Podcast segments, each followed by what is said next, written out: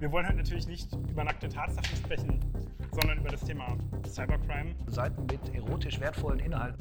Auch äh, solche Seiten sind natürlich äh, gerne und häufig ein Eintrittsvektor. Da gibt es äh, vielfältige Maßnahmen, äh, wo der Nutzer sich falsch entscheidet. Aber das wäre dann der Moment, wo dann äh, im Idealfall der Antivirus halt anspringt. Die traditionelle ähm, signaturbasierte Erkennung nimmt halt natürlich immer noch so eine Art Staubsaugerfunktion ein. Ne? Damit versucht man so den, den groben Dreck wegzukriegen.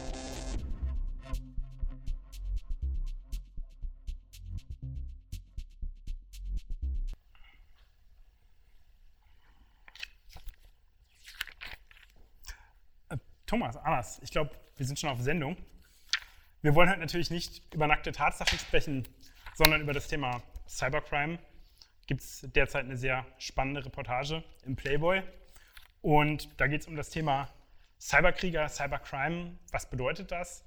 Ähm, wir sind natürlich mit extrem vielen Bedrohungen konfrontiert, ähm, aber wahrscheinlich könnt ihr aus der Praxis die besten Beispiele geben. Ja, womit sind wir so den ganzen Tag beschäftigt und was äh, tun wir dagegen? Ja gut, die äh, Kollegen, die da jetzt drin vorgekommen sind, äh, kommen ja aus einem relativ speziellen Bereich, aus der Advanced Analytics, da unsere Tochter, die sich mit, ähm, ja, mit äh, Incident Response, also wenn dann mal doch was passiert ist, beschäftigen, auch mit der etwas ganzheitlicheren, äh, mit etwas ganzheitlicherem Schutz, also Penetration Testing, wo man dann versucht, konkrete Schwachstellen auf den Systemen zu finden. Und wir kommen eher aus dem etwas althergebrachten Bereich, könnte man fast schon sagen, aber so ist es ja eigentlich nicht. Äh, wir versuchen tatsächlich einfach davor zu schützen, auch wenn der Benutzer irgendwie was falsch gemacht hat und äh, hoffen dazu, dass die Kollegen dann gar nicht raus müssen zum Incident Response, um das mit unserer Software zu verhindern. Aber ganz konkret, Anas, was macht denn der Nutzer falsch? Gerne. Was macht der Nutzer falsch? Da gibt es äh, vielfältige Maßnahmen, äh, wo der Nutzer sich falsch entscheidet. Das kann zum Beispiel E-Mails sein, die der Nutzer empfängt, ähm, auch wenn er sie vielleicht nicht erwartet, mit Anhang, dann öffnet er den. Der Betreff ist vielleicht interessant. Ähm, lass es zum Beispiel in der Firma sowas sein wie ähm, möglicherweise falsch versendete Gehaltslisten. Auf einmal kriegt der Mitarbeiter Einblick darüber, was seine Kollegen verdienen und ist natürlich neugierig, öffnet dann das Word-Dokument und dann hat er ein Problem, weil dann hat sich die Schadsoftware auf seinem Rechner eingenistet. Das wäre jetzt ein Beispiel, was zum Beispiel äh, passieren kann. Und das nächste Beispiel natürlich steht ja gerade auch hier drin, haben wir ja gerade noch gefunden, äh, dass äh, irgendwie 18 Prozent der Männer oder sowas in der aktuellen Pandemiesituation irgendwie mehr auf Seiten mit erotisch wertvollen Inhalten surfen. Auch solche Seiten sind natürlich gerne und häufig ein Eintrittsvektor. Teilweise ähm, je nachdem, wie geschützt das eigene Betriebssystem ist, gibt es da auch ähm, sogenannte Exploits, wo es halt darum geht, ne, wenn man einen ganz alten Browser verwendet, ähm, dass einem halt durch einen sogenannten Drive-by-Exploit äh, völlig unbemerkt ähm, dann halt eine Schadsoftware aufgespielt wird. Ist aber, muss man heutzutage schon einen sehr alten Rechner mit sehr wenigen Updates für haben. Aber gibt es immer noch. Ja, wir, wir, sprechen auf jeden Fall auch ganz viel über, über Technologien, ne? aber Thema Verhalten hatte ich auch noch ein schönes Beispiel, das man ja immer lernen soll, war dann eine, äh, es ging auch, in dem, äh, auch im Kontext der Pandemie, war dann eine Dame von der Gesundheitsbehörde in den USA, die dann sagte, naja, die hielt eine Pressekonferenz, hatte lauter Zettel in der Hand und sagte dann, ja, es wäre halt auch wichtig, dass äh, man einfach nicht irgendwie seine Finger ableckt oder äh, so Schleimhäute berührt draußen und äh, leckte dann den Finger ab, um die nächste Seite aufzurufen. Ja? Und äh, das heißt, äh, solche Verhaltensweisen, die halt drin sind bei, bei ganz vielen Nutzerinnen und Nutzern, die kriegt man natürlich so schnell auch nicht raus. Ne? Äh, von daher ist das wahrscheinlich auch einer der, der großen Punkte, warum wir sagen, wir müssen da mit Schutztechnologien dagegenhalten. Ähm, einfach weil wir uns nicht da immer darauf verlassen können, dass Nutzer die richtige Entscheidung treffen am Ende.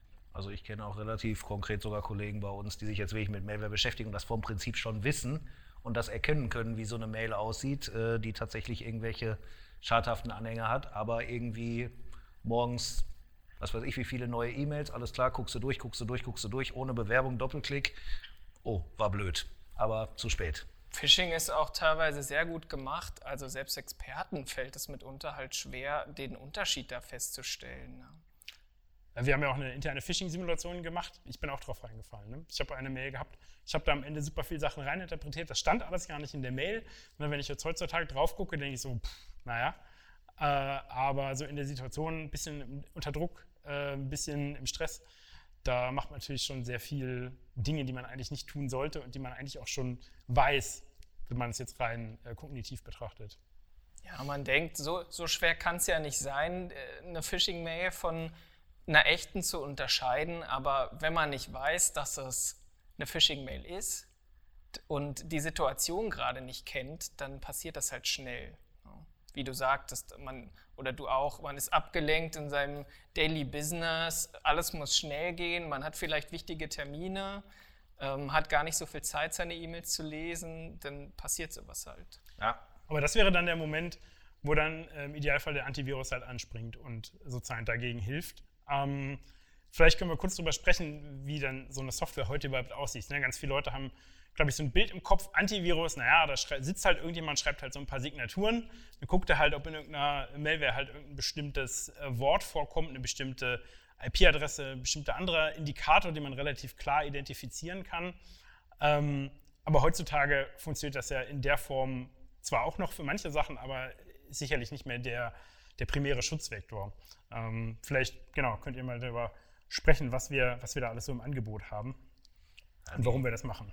Ja, die traditionelle ähm, signaturbasierte Erkennung nimmt halt natürlich immer noch so eine Art Staubsaugerfunktion ein. Ne? Damit versucht man so den, den groben Dreck wegzukriegen, aber tatsächlich ist es eben so, dass äh, sehr viel von der Schutzleistung mittlerweile über so proaktive Technologien ähm, geleistet wird.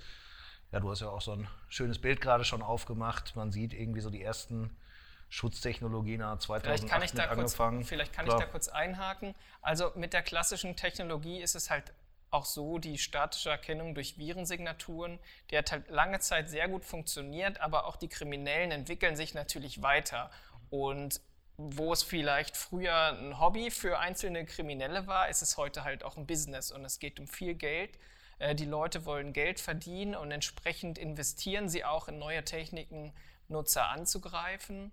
Und da kommt vielleicht auch die, der Viren der Virenschutz, wie er klassisch existierte, seinem, seinem eigenen Erfolg in die Quere, ähm, dass die Kriminellen halt sagen, okay, da kommen wir einfach vorbei. Ähm, wir, wir, entwickeln Techniken, die daran vorbeigehen, ähm, einfach weil sie ja Geld verdienen wollen. Und ähm, das ist halt passiert und deswegen gibt es auch neue Angriffsmethodiken, die neue Techniken zum Schutz brauchen. Und genau das ist unser Aufgabengebiet, neue Technologien zu entwickeln, die halt gegen alle möglichen Arten von Angriffen schützen. Du hast eben schon das Wort proaktive Technologien in den Raum geworfen. Vielleicht kannst du das noch mal kurz in ein paar Worten auch beschreiben. Ja, ich meine, der Aspekt, den der Anders gerade gesagt hat, ist mega wichtig. Man muss sich halt echt überlegen, vor 30 Jahren, da waren halt äh, die Virenautoren, das war für die ein Hobby. Also das war reiner Spaß. Und heute ist die ganze Geschichte organisierte Kriminalität. Ähm, da gibt es ja auch Zahlen drüber, dass im Cybercrime mehr umgesetzt wird als im gesamten weltweiten Drogenhandel und all sowas. Ähm, ob die Zahlen jetzt genau, sein, genau stimmen, da bin ich jetzt kein Experte. Aber man sieht bei unseren Technologien, die wir so über die letzten gut zehn Jahre entwickelt haben, sieht man halt auch, da stehen solche Sachen wie Bankcard drin, wo geht es darum, um tatsächlich Angriffe aufs Online-Banking, wo halt versucht wird, einem bei einer Überweisung das Geld abzunehmen oder einen zu einer Überweisung zu bringen, wo man dann eben am Ende das Geld irgendwo zu einem Angreifer in Osteuropa oder sonst wo überweist. Ähm, Anti-Ransomware sehen wir als eine der etwas älteren Technologien, steht hier auch noch drauf, das sind die sogenannten Erpressungstrojaner. Ähm, da werden einem, zumindest so wie es heute funktioniert, typischerweise wird einem einmal die Festplatte durchverschlüsselt oder im Business-Kontext dann eben auch irgendwelche geteilten, äh, geteilten Unternehmenslaufwerke oder sowas in der Art und dann wird halt ein Lösegeld gefordert. Und sogar auch die Backups häufiger. Ja, ja, klar. Ist zwar schon ein bisschen länger äh, dabei und aktuell, aber auch noch tagaktuell tatsächlich. Also ich erinnere mich, letzte Woche gab es irgendwie den Angriff auf das Krankenhaus. Ähm, Düsseldorf, ja. Soweit ich weiß, war das auch Ransomware. Also ja. es ist immer noch ein Problem und ähm, es funktioniert anscheinend auch noch für die Kriminellen. Ich meine, Ransomware ist, finde ich mal ein ganz schönes Beispiel, weil da wird natürlich dann auch wirklich deutlich, dass man ein Problem hat als Unternehmen. Ja? Ich meine, es gibt ja auch da die verschiedensten Statistiken, wie lange dauert das, bis so ein Unternehmen erkennt, dass es angegriffen wurde. Ne? Dann einen sagen dann 100 Tage, die anderen sagen 200, 250 Tage. Da kann man sicherlich jetzt keinen genauen Wert bestimmen. Ähm, aber das ist natürlich auch ein sehr spannendes Thema, dass eben diese Angriffe auch einfach in die Länge gezogen werden, um die Erkennung zu vermeiden. Aber auch da ähm, haben wir ja was mit im, im, Angebot, wo wir dann auch sagen können, ähm, okay, das, ähm, das können wir auch nutzen, um vielleicht ein bisschen auch zurückzuschauen ähm, in, der, in der Historie und äh, dann Angriffe auf, aufzuspüren. Ja, ich meine, wir haben ja äh, als eine Technologie, die haben wir, glaube ich, in der ersten Folge schon ein bisschen detaillierter vorgestellt, Deep Ray, das ist so der vorletzte Schrei und der allerletzte Schrei ist dann Beast, ähm, wo wir eben das Verhalten, was so stattfindet, auf einem Rechner in einem Graphen aufzeichnen. Lokal, zeigen, ja? Der lokal auf dem Rechner ist, ja klar. Und ähm, dann halt versuchen, dieses Verhalten zu erkennen, da eben auch so ein bisschen in die Vergangenheit schauen können. Ich weiß nicht, anders kannst du ja auch so ein bisschen einsetzen und mal ein bisschen über Beast erzählen. Ja, also die, die Grundidee von Beast, also wir hatten ja schon vorher eine ähm, Verhaltensüberwachung im Produkt, aber die, die bestehende Komponente hat gut funktioniert, aber wir haben halt einfach gemerkt, äh, mit den aktuellen Bedrohungen, wir müssen uns weiterentwickeln, wir müssen schneller werden, auf Bedrohungen zu reagieren und die bestehende Komponente, die wir damals im Einsatz hatten, die war einfach nicht flexibel genug. Ich will mich ganz mal kurz nachfragen, wenn du mal von Verhalten sprichst, geht es mhm. jetzt um das Verhalten von Nutzern oder Es um geht um das Verhalten, äh, Verhalten von, von Prozessen, von Dateien, alles, was der Nutzer im Grunde nicht sieht, außer man okay. verwendet bestimmte Tools, um sich das irgendwie sichtbar zu machen. Ähm, es, also Dateien sieht der Nutzer vielleicht sogar noch am ehesten in seinem unter Windows im Explorer aber auch Programme können halt äh, Dateien anlegen, Dateien verschlüsseln, wie das bei Ransomware zum Beispiel passiert. Ähm, und all das, was da auftritt, wird, können wir halt beobachten und den Nutzer so schützen. Wir schauen also bei Verhaltensüberwachung ganz allgemein, ob das Verhalten, was, was gerade passiert, ob das legitim ist oder halt eventuell durch Schadsoftware verursacht wurde. Also war vielleicht ein Schritt zurück im Prinzip hinter jeder Software steht ja erstmal ausführbarer Code, egal wie. Und der Code zeigt halt irgendein Verhalten. Ne? Auch ein Code öffnet ja, wenn du, also nicht mit, mit Office irgendein Word-Dokument öffnest, dann ist ja eben, was du siehst, Verhalten dieser Software, Word, wird auf eben dein Word-Dokument zugegriffen, das wird geöffnet, das sieht man halt im Dateisystem. Und ähm, eine Schadsoftware hat halt genauso Verhalten. Wir würden halt basierend auf diesem Verhalten, wollen wir halt eben sagen, ist eine Software schädlich oder nicht du sagst ja, es gibt ausführbaren Code. In der Regel ist es ja dann so, dass wenn die Malware erstmal ankommt, dass dieser Code auch wie verschlüsselt ist oder nicht einsehbar ist, dass man den dann den Code selber noch nicht erkennen kann. Aber wenn es dann sozusagen entpackt wird, wenn dann versucht wird, das zu starten und das auf dem Computer läuft, dann muss es ja quasi im Klartext letztlich vorliegen, oder? Genau, an irgendeinem Punkt passiert das letztlich immer. Also das ist ein bekannter Trick, wo halt die Malware-Autoren, ne, die wollen ihr eigentliches Programm die eigentliche Schadsoftware, die meinetwegen Dateien verschlüsselt oder sonst was, die wollen die ja nicht jedes Mal neu schreiben. Da haben die überhaupt keinen Bock drauf, weil das aus deren Sicht völlig unwirtschaftlich wäre. Wie gesagt, ist halt ein kriminelles Business und deswegen gehen sie halt hin und sagen, äh, wir legen halt quasi so eine kleine Schutzschicht darüber, die den eigentlichen Code verschleiert und erst zur Laufzeit dann wieder entpackt, sagt man. Und das Verhalten am Ende, da kommen wir dann eben genau nämlich zu Beast, ist aber nachdem dieser Entpackvorgang ist, äh, durchgeführt worden ist, ist wieder das Gleiche. Sollen wir uns noch mal ein konkretes Beispiel anschauen? Ich glaube, du hast da auch eins mitgebracht. Ja, können wir gerne tun.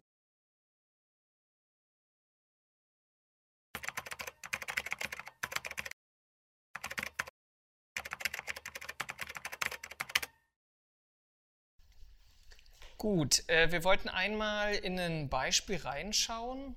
Ich hatte schon gesagt, äh, Beast heißt die neue Verhaltensüberwachungstechnologie, die wir eingebaut haben und Beast arbeitet mit Graphen.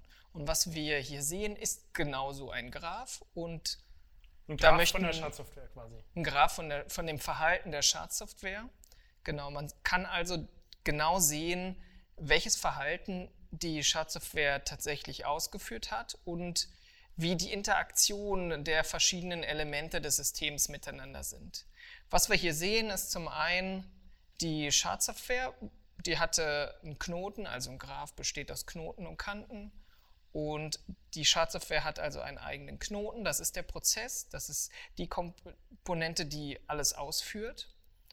Und was wir hier sehen, ist Ransomware. Wir hatten ja gerade schon von Ransomware geredet und bei Ransomware ist es immer recht eindeutig zu sehen, dass was Schädliches passiert. Deswegen ist das besonders gut als Beispiel geeignet. Was wir hier also sehen, ist der Prozess der Ransomware. Und was dann als erstes passiert ist, die Dateien werden verschlüsselt.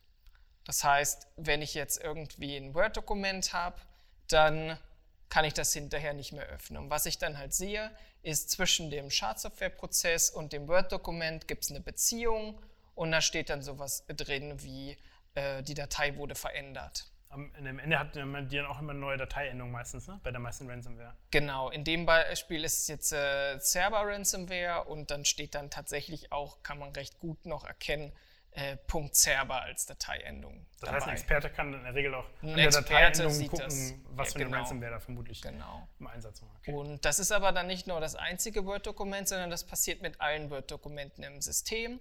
Das heißt, ich habe irgendwie einen Graphen, der sieht aus wie eine Blume. Ich habe in der Mitte die Schadsoftware und dann in einem Kreis drumherum angeordnet ganz viele Word-Dokumente, Bilder. Das können Urlaubsfotos sein, ein Hochzeitsfoto vielleicht. Ähm, viele Leute sagen ja, ach, ich, meine Daten sind gar nicht so wichtig. Aber wenn ich dann zum Beispiel sowas wie eine Passwortliste auf meinem System habe und die ist auf einmal verschlüsselt, ich habe kein Backup davon, da stehen meine Facebook-Kennwörter drin, Passwörter zu allen möglichen Accounts, vielleicht auch Bank, weiß ich nicht.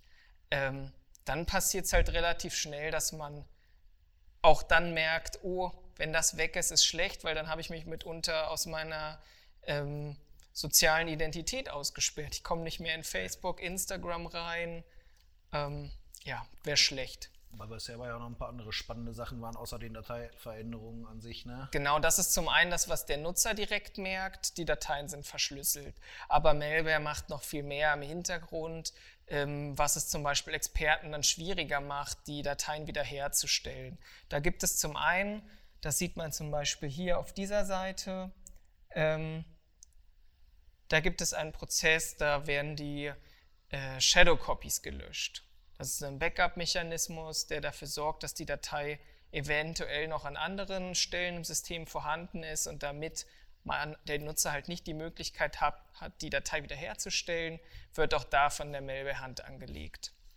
Und dann gibt es noch weitere Mechanismen, zum Beispiel wird ähm, hier darunter in anderen Prozessen ähm, werden die Boot-Einstellungen verändert, so dass der Nutzer zum Beispiel auch nicht mehr in das Repariermenü von Windows kommt. Das heißt, sein Rechner startet neu, ähm, vielleicht sind wichtige Dateien verschlüsselt und er, er kann dann nicht mehr mit dem System interagieren, um sich zu helfen irgendwo wird doch meistens auch noch ein neues Hintergrundbild gesetzt, oder? Wo da irgendwie so Anweisungen Genau, das gibt es auch noch. Das findet man hier unten, äh, das sogenannte Wallpaper.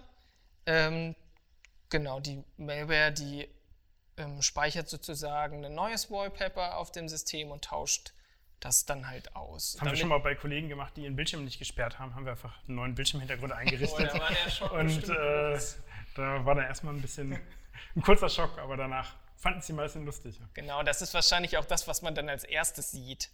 Ja. Ähm, und das macht die Malware natürlich mit Absicht, um dem äh, Nutzer zu signalisieren, Achtung, hier ist was passiert, ich habe alle deine Dateien verschlüsselt und zahle mir bitte Geld. Und zu diesem Grund gibt es dann ja. noch eine andere Datei, die sogenannte Ransom Note, wo dann drin steht, was der Nutzer unternehmen muss, um seine Dateien wieder zu ähm, entschlüsseln. Aber was ist jetzt sozusagen der Mehrwert davon, dass diese ganzen Informationen jetzt vorliegen? Also in dem, dem Fall ist es wahrscheinlich relativ eindeutig, dass es eine Ransomware ist. Wenn man jetzt einen kompliziertere, komplizierteren Angriff hätte, dann könnte man wahrscheinlich aus den einzelnen Elementen, die da angezeigt werden, in der Gesamtschau dann quasi sagen, okay, jetzt sind wir uns quasi relativ sicher, dass es schadhaftes Verhalten ist, weil in dieser Kombination treten die Sachen eigentlich nur bei Malware auf. Genau.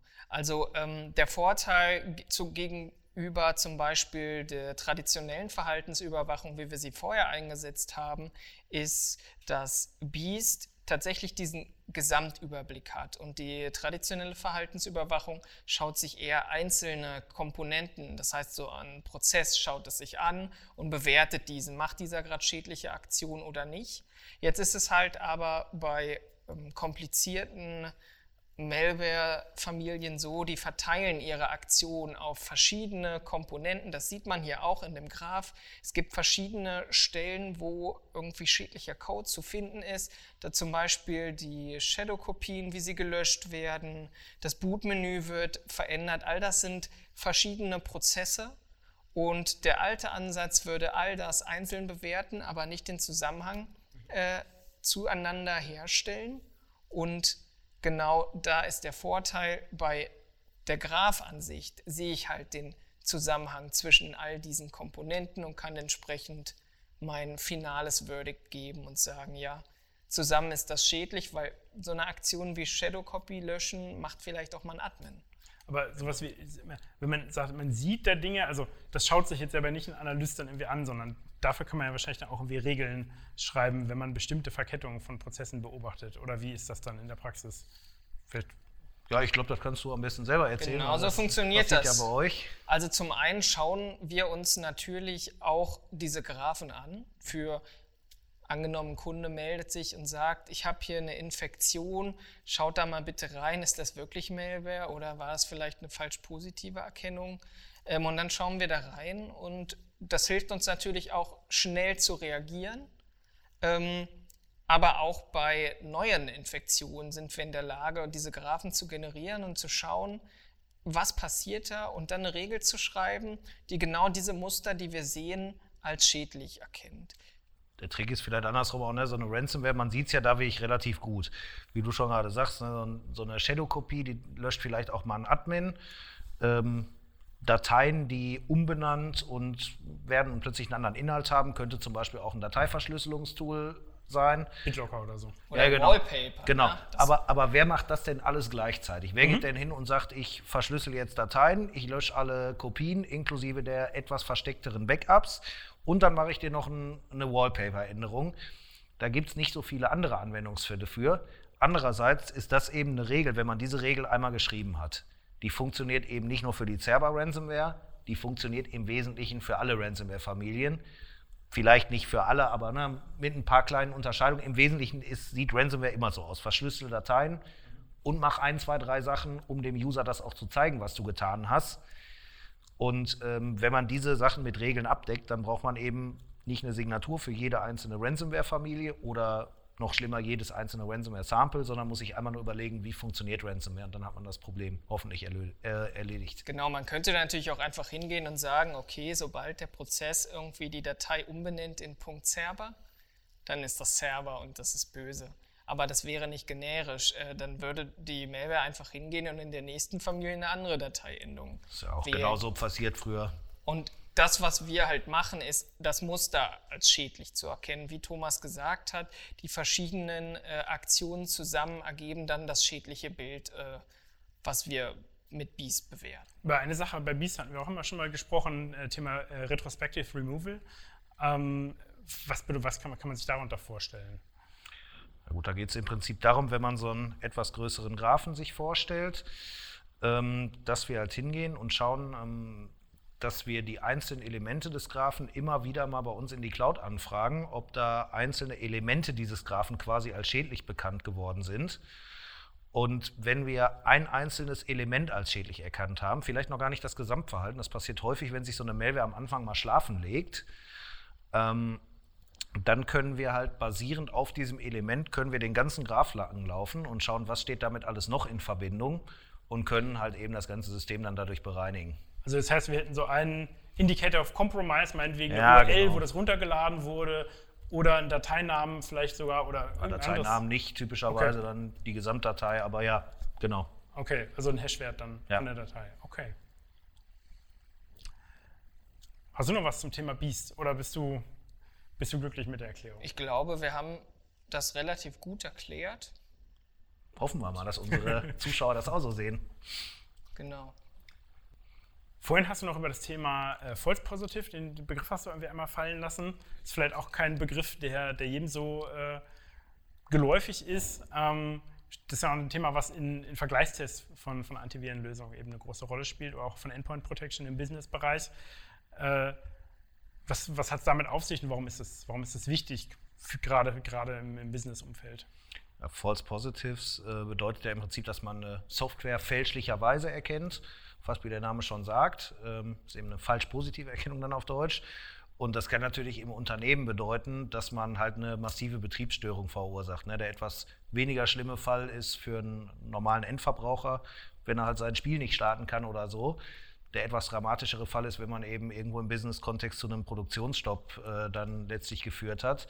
Deswegen haben wir von vornherein gesagt, dass halt diese relativ trennscharfe Erkennung, die wir damit natürlich machen können, wo wir konkretes Verhalten erkennen und nicht so eine schwammige Erkennung irgendwie auf Merkmalen, die wir irgendwie auf Prozesse mappen haben.